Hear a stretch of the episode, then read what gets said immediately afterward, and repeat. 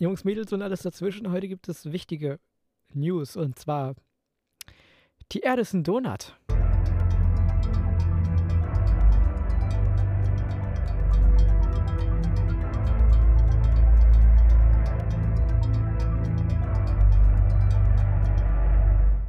Gut, jetzt stellt sich natürlich die Frage, wo habe ich diese Informationen her? Und zwar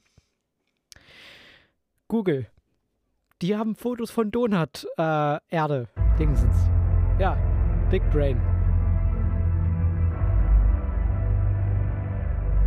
Kleine Info für alle, hier handelt es sich um Satire, bitte nicht Tiere nachmachen. Der Wagen ist beim TÜV durchgefallen. Also sind wir einfach zum Prüfer gefahren und haben seinen Knoblauch geklaut und seine Ziege gefickt. Der Wagen ist sofort durchgekommen. TÜV-Prüfer hassen diesen Trick. Nein, Spaß, diese heutige Folge handelt von meinen Englisch-Hausaufgaben.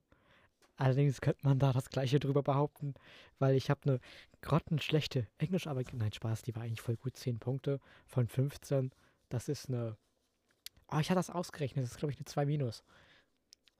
Aber 10 Punkte sind nicht 15 Punkte. Von daher, äh, ja, gucken wir mal, wie viele Fehler ich habe.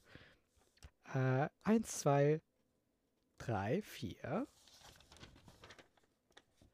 5, 6, 7, 8, 9, 10, 11, 12, 13, 14, 15, 16, 17, 18, 19, 20, 21, 22, 23, 24, 25 und Feedback. Wow.